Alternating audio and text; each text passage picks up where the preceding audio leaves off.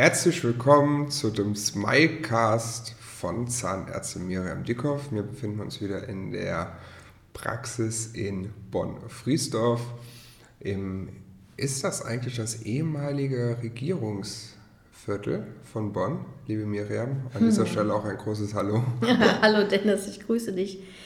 Ähm, nein, wir sind jetzt hier in Friesdorf. Das ist nicht wirklich das ehemalige Regierungsviertel. Das liegt noch ein bisschen woanders hin. Ja, siehst du. Jetzt habe ich meinen, meinen Einleitungssatz direkt mit einer hm. Frage äh, äh, losgeschossen, aber so ist es ja. Mir stellen ganz viele Fragen und Miriam beantwortet das. Und das heutige Thema der Sendung ist Veneers. Wir werden erfahren, ob Veneers wehtun, wer die, diese bekommen kann, ob die Krankenkasse das bezahlt, wie lange sie halten und alles Mögliche, was mir noch so einfällt.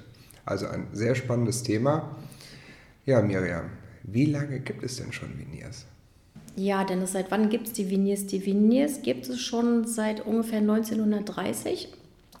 Und ähm, da wurden die zum ersten Mal in den USA gemacht. Wobei das waren keine Keramik-Veneers, so wie wir sie jetzt heute hauptsächlich machen, sondern das waren Kunststoff-Veneers. Seit 1930, Wahnsinn. Ja. So, jetzt sagt natürlich jeder, der ein unfassbar schöne ähm, schönes Gebiss hat oder schönen Smile hat, auch gerade so über der 40 ist, ah, der hat bestimmt Veneers. So. Aber was sind denn jetzt eigentlich Veneers? Also erklär mir, wie wird das denn überhaupt gemacht? Was ist das? Ja, also ein Venier ist eigentlich nichts anderes als eine ganz dünne, feine, ähm, ja, hauchzarte Keramikschale, also eine sogenannte Verblendschale. Die wird im Labor angefertigt vom Zahntechniker. Da gibt es auch wieder relativ viele verschiedene technische Möglichkeiten, ähm, wie man die herstellen kann. Und diese dünne Keramikschale, die ist, ähm, du lachst, die ist lichtdurchlässig ähm, und die wird dann mit einem speziellen Klebstoff auf die Zähne oder auf den Zahn aufgeklebt.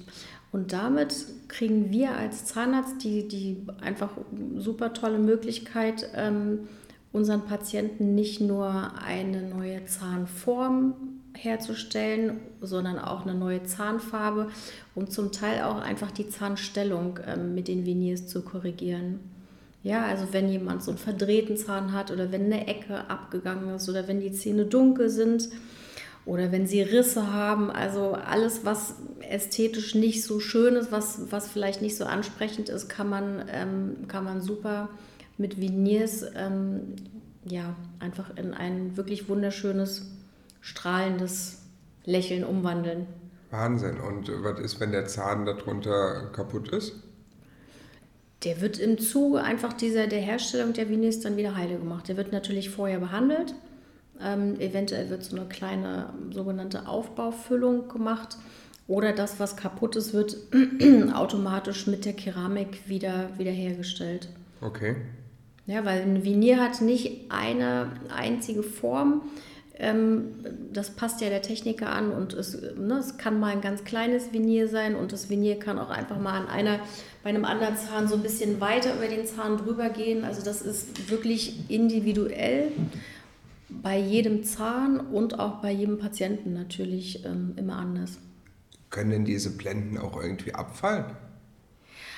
Also abfallen tut so eine Blende nicht. Das, die fällt nur ab, wenn wir wirklich als Zahnarzt schlecht gearbeitet haben, weil die wird ja aufgeklebt. Also alles, was wir auf die Zähne aufkleben, das fällt nicht ab, weil das, das, fun das funktioniert einfach mit dem Kleben. Aber ein Venier kann auch brechen. Also wenn du jetzt, äh, ich mache dir Veniers, du gehst nach Hause und äh, feierst das Ganze und machst mit den Zähnen deine Bierflasche auf, ähm, dann wird das, das Venier aller Wahrscheinlichkeit nach nicht aushalten. Oh je. Aber ganz normales Essen, Kauen, Beißen, Leben machen die Veneers definitiv mit, ja. Wahnsinn. Und wie lange hält so ein Venier? Das, äh, ja, wie lange hält ein Venier? Das ist super davon abhängig, wirklich in erster Linie, wie, wie pflegst du zu Hause als Patient? Was, was, was tust du deinen Zähnen Gutes oder auch nicht Gutes? Aber wir streben eigentlich an, dass ein Venier zehn Jahre und aufwärts hält. Also zwischen 10 und 20 Jahren sollte das halten. Ja. ja. Und dann kann man die auch einfach wieder abmachen. Ja, auf jeden Fall. Und dann haben wir wieder die hässlichen Zähne wie vorher. Das ist ja auch ein Schlag. Genau, dann haben wir wieder die hässlichen Zähne wie vorher und machen einfach dann ein neues Venier drauf. Ja. Der Zahn geht ja nicht verloren, nur weil wir das Venier ja, abmachen. Das ist also ganz, ganz häufig immer wiederholbar. Okay, und mit, mit wie viel Kohle muss ich damit rechnen mit so einem Venier? Schwierige Frage. Es hängt relativ stark davon ab, was der, was der Techniker für ein Material benutzt und, und wie er dieses Venier herstellt, weil da gibt es auch von bis Möglichkeiten. Ja? Ähm, die High-End-Versorgung, das, das, ist bei das sind die sogenannten Non-Prep-Veneers, die sind wirklich am, am aufwendigsten, sind ja. natürlich auch, wenn es, wenn es Sinn macht, am schönsten für den Patienten. Ich würde mal so ganz grob sagen, dass man so ungefähr bei 800 Euro anfangen kann und dann geht es aber auch nach oben. Okay.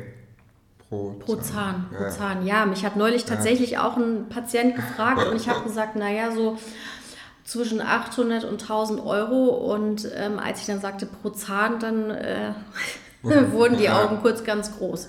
Ja. Klar, pro Zahn. Das ist, wir rechnen immer, es muss immer bei solchen Sachen pro Zahn abgerechnet werden und ähm, als Patient kann man sich das nicht so richtig vorstellen, aber es ist ähm, einfach, man muss es halt können als Zahnarzt. Um das zu können, muss man entsprechende Ausbildung und Fortbildung machen. Und die, ähm, der Kasus Knacktus ist wirklich, dass der, der Zahntechniker im Labor, das ist wirklich ein, ein, ein super, super großer Aufwand, so ein Venier herzustellen, dass es auch nachher perfekt aussieht.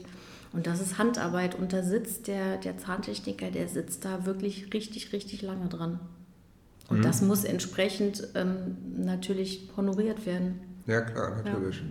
Und wie ist denn jetzt im Prinzip der Workflow? Also ich kann ja bestimmt mich mal unverbindlich bei dir beraten lassen. Ja weil, und kriege dann im Prinzip so einen Kostenvoranschlag, wie viele Veneers ich brauche und wie geht es dann los, wenn ich sage, jo, alles klar, ich will es machen. Genau, also der, der Workflow ist so, du kommst zu uns in die Praxis, ähm, wir lernen uns kennen, wir besprechen, was sind deine Wünsche, was, was möchtest du erreichen mit den Veneers, wie möchtest du dich danach fühlen.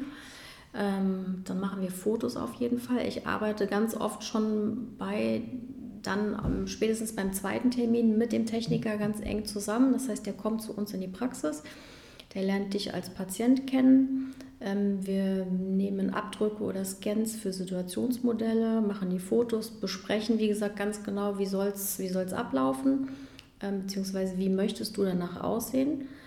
Und ähm, beim zweiten Termin betäube ich die Zähne etwas, ja, ich äh, schleife ein ganz kleines bisschen von der äußeren Zahnfläche ab.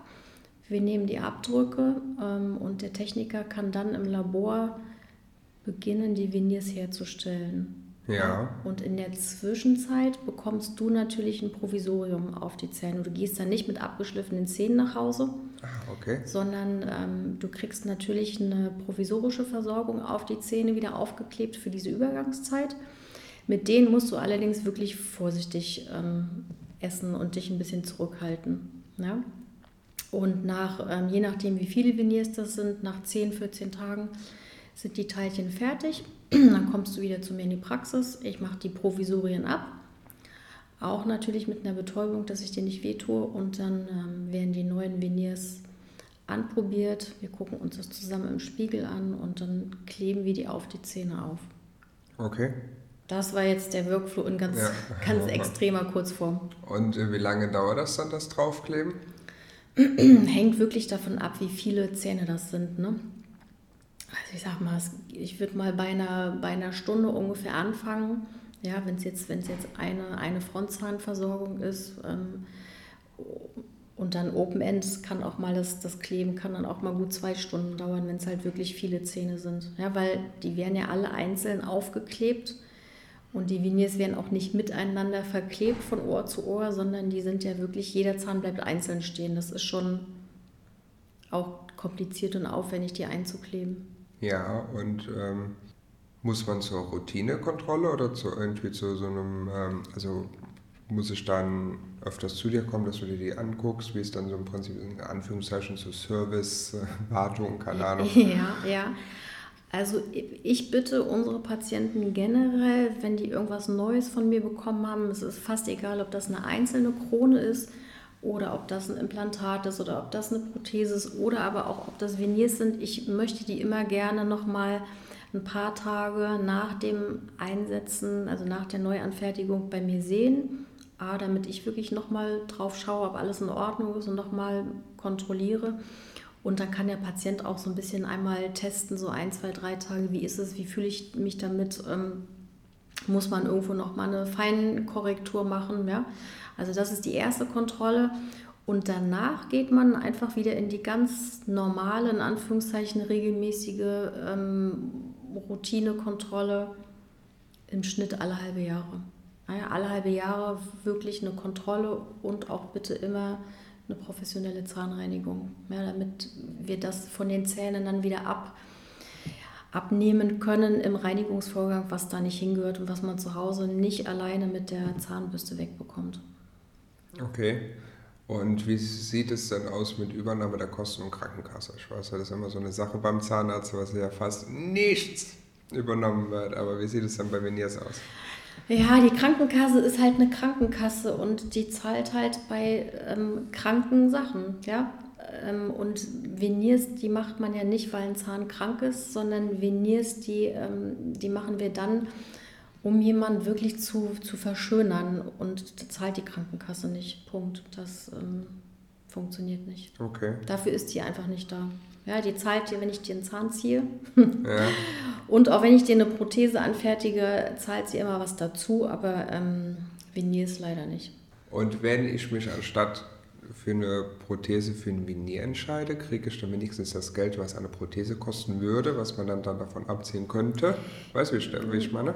Ich weiß, was du meinst, ja. Jein. Also eine, eine, Prothese kriegst du immer dann, wenn dir mehrere Zähne fehlen. Das ist also wirklich, ähm, hat, das ist wirklich das komplette Gegenteil von einem Venier. Aber ähm, in dem Fall auch nicht, nein. Also wenn, wie soll ich das sagen, wenn, wenn dir ein Zahn fehlt, du hast eine Zahnlücke, dann ist die normale Versorgung, die dir die Krankenkasse bezuschusst, eine Brückenkonstruktion. Das heißt, der Zahn links und rechts oder vor und hinter der Lücke, die werden beschliffen, abgeschliffen und dann bekommst du da eine Brücke drauf geklebt und hast die Lücke geschlossen.